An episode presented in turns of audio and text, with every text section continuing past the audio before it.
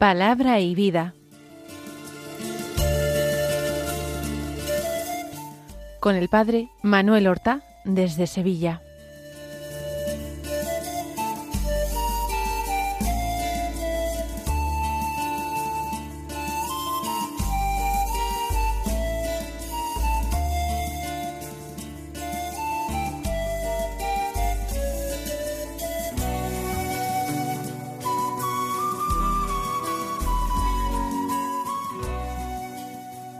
En el nombre del Padre y del Hijo y del Espíritu Santo.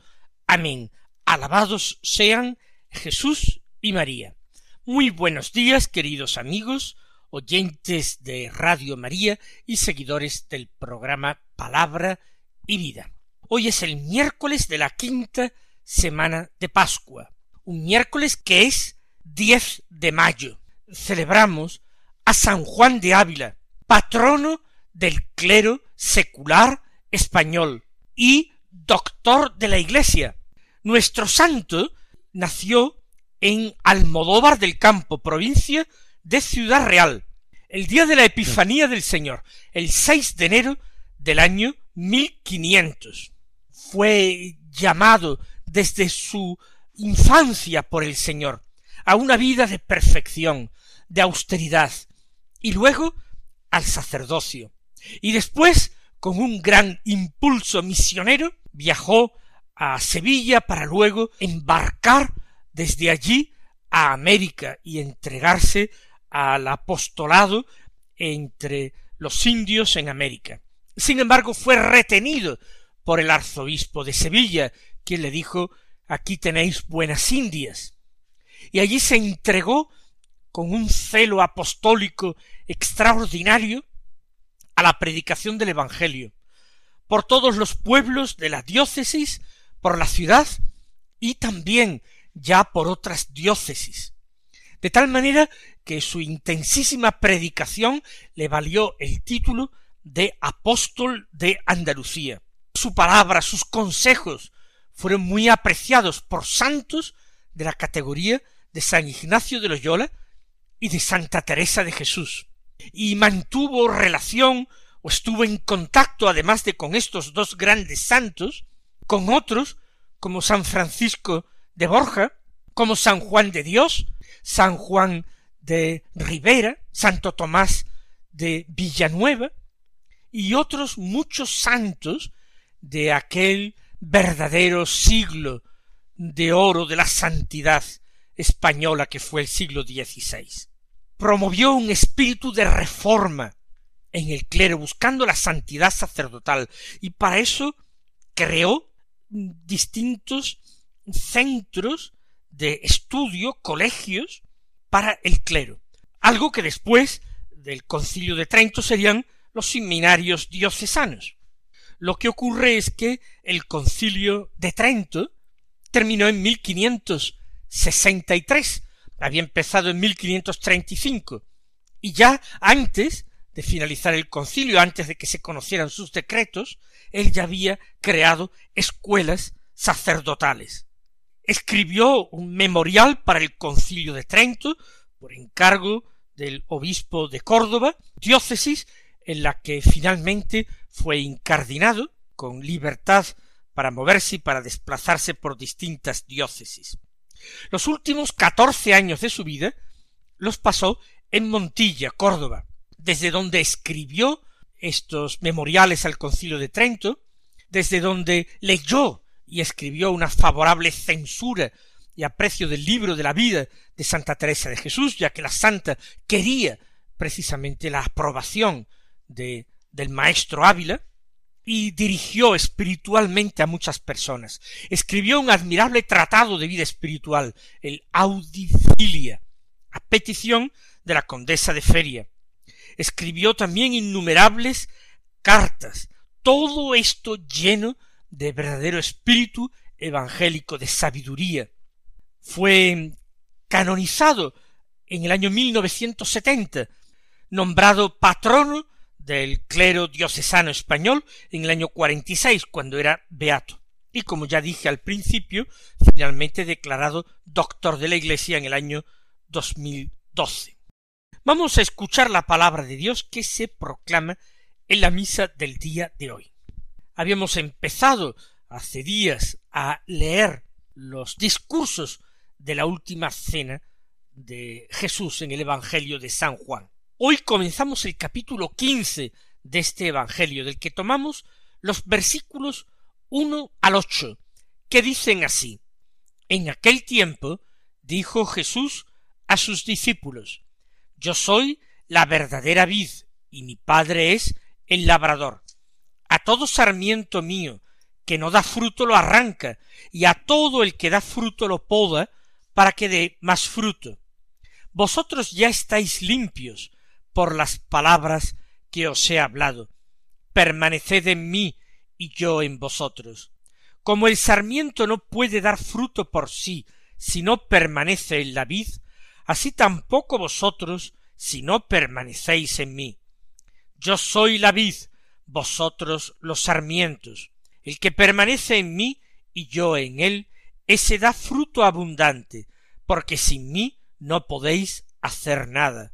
Al que no permanece en mí, lo tiran fuera como el sarmiento, y se seca.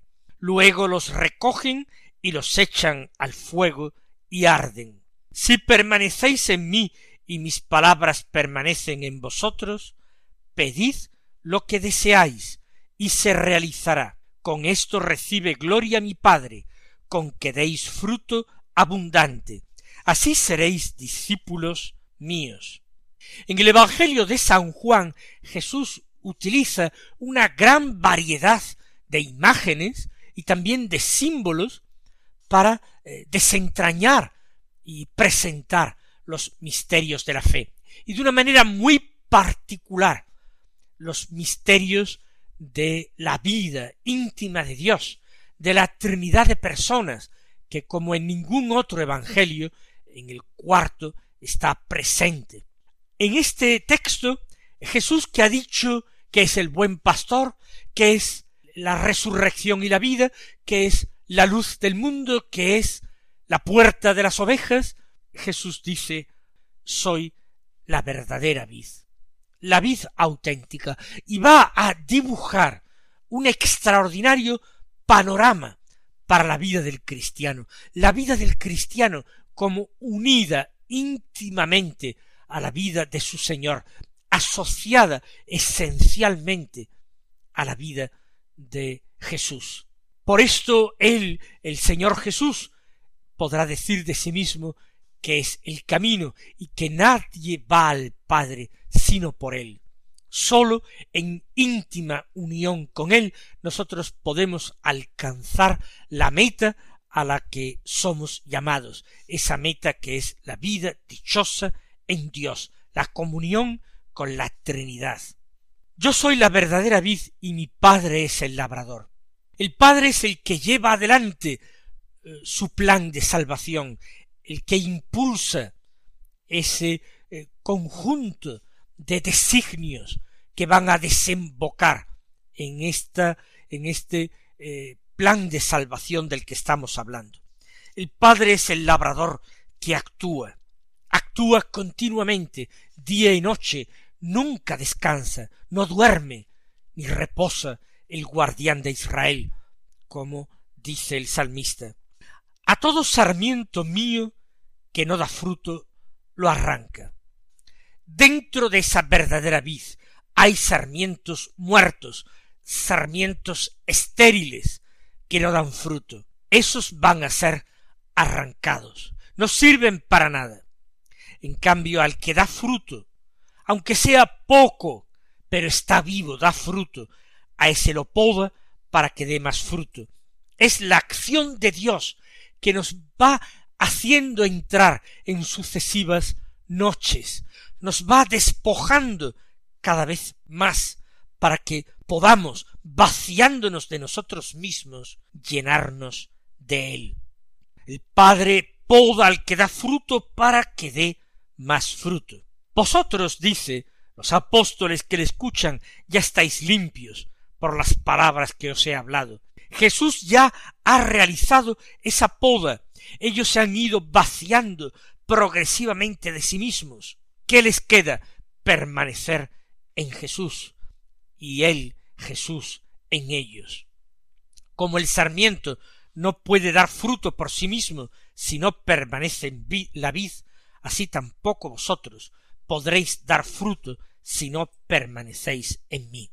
El sarmiento vive la misma vida que la viña, la misma savia recorre el tronco, el viejo tronco de la viña, surge y sube desde las raíces y anima la, las hojas, los pámpanos verdes y llena, hincha las uvas llenas de delicioso mosto y dulce mosto. Por tanto, sólo permaneciendo en la vid, unidos estrechamente a la vid, nosotros podemos vivir su vida y dar fruto. El Señor puede vivir en nosotros y nosotros en Él, y ese es el plan de Dios. Yo soy la vid, vosotros los sarmientos, insiste Jesús. El que permanece en mí y yo en Él, ese da fruto abundante, porque sin mí no podéis hacer nada. Jesús no afirma que podamos hacer poco, sino dice claramente que sin Él no podemos hacer nada, nada verdaderamente importante, nada fructífero, nada valioso, nada que merezca la pena, nada que pueda llevar fruto de vida eterna. Eso no está a nuestro alcance, no depende de nuestra voluntad, de nuestras fuerzas. Sin mí no podéis hacer nada, sin estar unidos al Señor, nosotros no podemos hacer nada. Y atención, al que no permanece unido a Cristo, a ese como al sarmiento seco, lo tiran afuera y se seca ese sarmiento desgajado de la viña y luego los recogen, los echan al fuego y arden. Privados de la vida, el destino del condenado es el fuego eterno. Jesús lo avisa repetidas veces en los evangelios y esa comparación viene perfecta ahora cuando está hablando de la verdadera vid y de la importancia de que el sarmiento permanezca unido a él. En cambio, si permanecéis en mí y mis palabras permanecen en vosotros, pedid lo que deseáis y se realizará. ¿Por qué? Porque en el escuchar vuestras peticiones y cumplirlas, con eso el Padre recibe gloria. Con que vosotros deis fruto abundante. Vamos nosotros llenos de confianza a poner estas palabras en nuestros labios, vamos a ponerlas en nuestro corazón, vamos a dirigirlas al Padre, vamos a recordarle las palabras de su Hijo Jesús, vamos a pedir lo que necesitamos para nosotros y para el mundo entero, vamos a pedir la salvación de nuestras almas, vamos a pedir la conversión de los pecadores y la salvación de todos.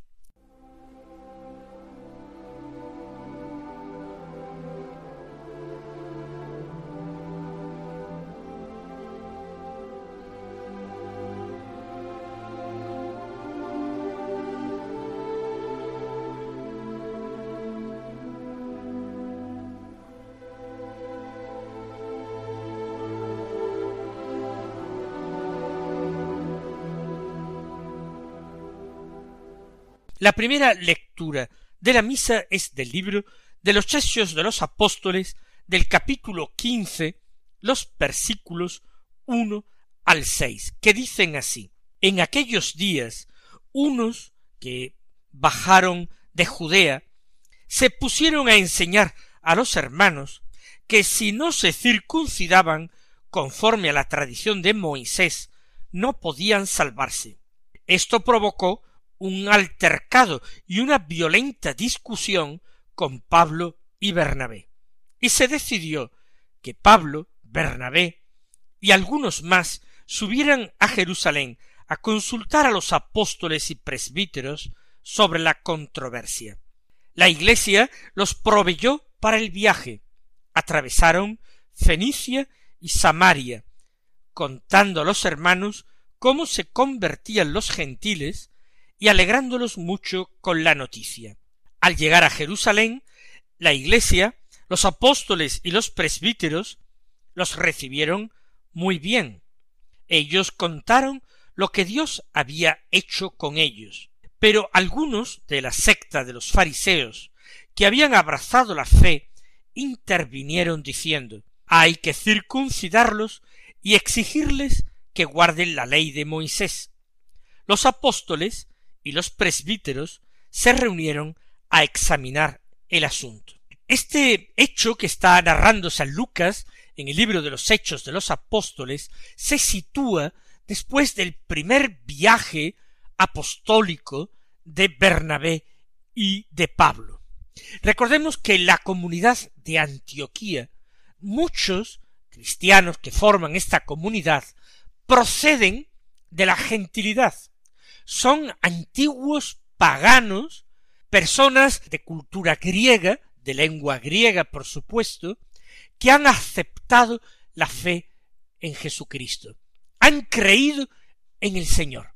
Pero evidentemente ellos no son judíos, no conocen las prácticas judías, ni están interesados por la religión judía, sino por la fe en Dios, en ese Dios y Padre del que Jesucristo ha hablado. Sin embargo, llegan algunos hermanos de Judea.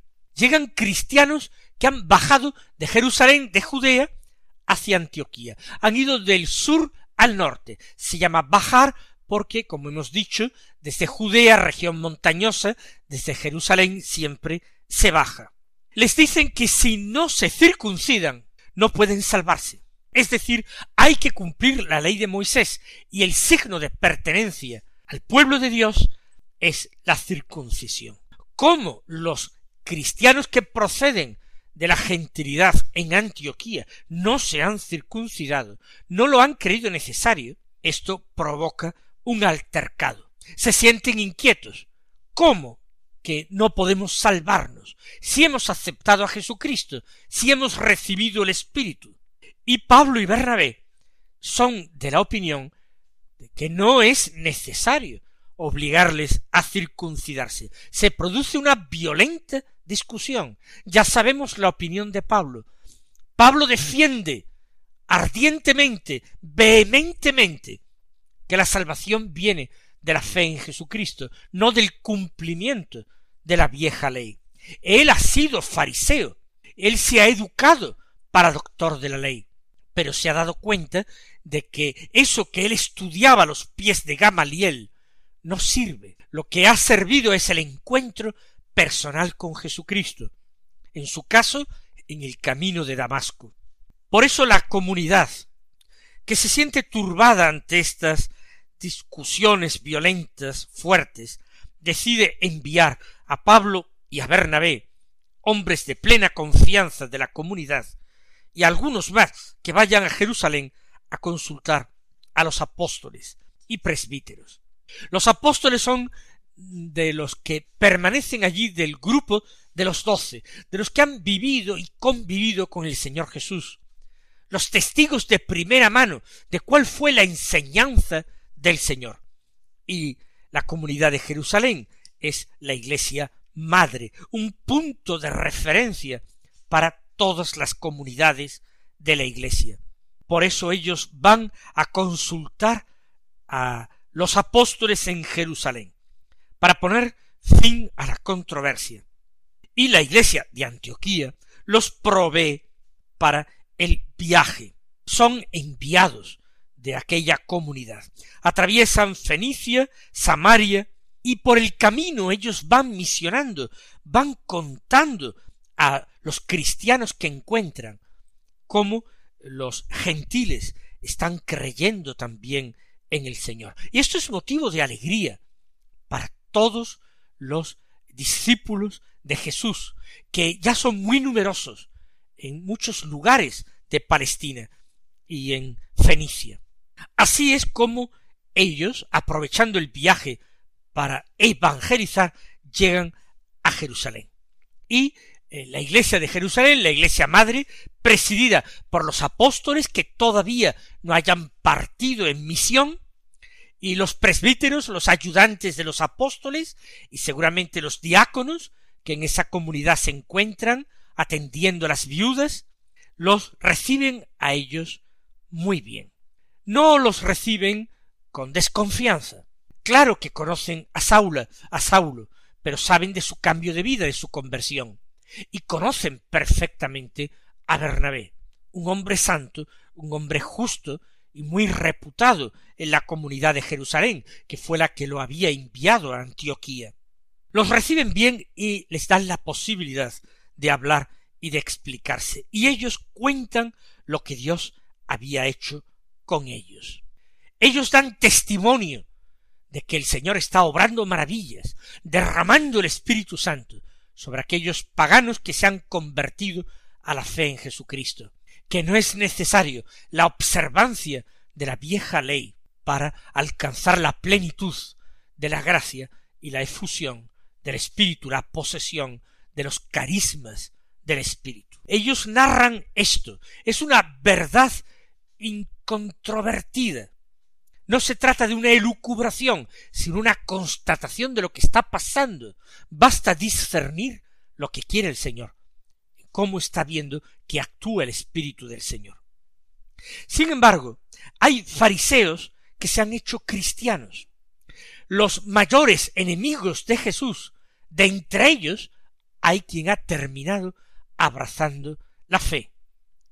Pero no abandonan, como sí ha hecho Pablo, su viejo estilo de argumentar. No han abandonado su creencia grande por la ley de Moisés. No podemos decir que haya sido una conversión a medias, pero sí que esos conversos al cristianismo necesitan una purificación mayor de su antigua fe en Dios y una apertura mucho más radical a la nueva fe, a la fe de la que habló Jesús. Estos que provienen del fariseísmo intervienen en contra de Pablo y Bernabé, diciendo hay que circuncidarlos y exigirles que guarden la ley de Moisés. Son dos bandos, cada uno argumenta a su manera, y los apóstoles y presbíteros de la comunidad de Jerusalén se reúnen a examinar el asunto, se reúnen a deliberar se reúnen a meditar, se reúnen a orar, que sea el Señor que dé la respuesta adecuada. Nosotros pedimos gracia al Señor para que en nuestra iglesia actuemos de la misma manera, que no se trata de que nosotros con buenas razones y argumentos tratemos de sacar nuestras ideas, conseguir que se impongan nuestras preferencias, que no se trata de eso, se trata de buscar todos juntos la voluntad de Dios. Y una vez hallada esa voluntad, sea cual sea, seguirla fielmente y gozosamente. Aquí no se trata de que haya vencedores y vencidos.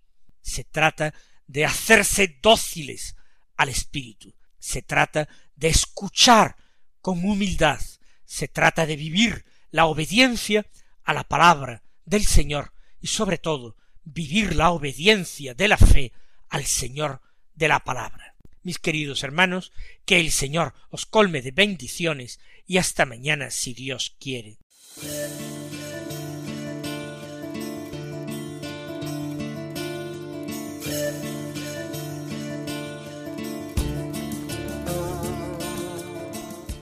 Han escuchado en Radio María Palabra y Vida, un programa que dirige el Padre Manuel Horta.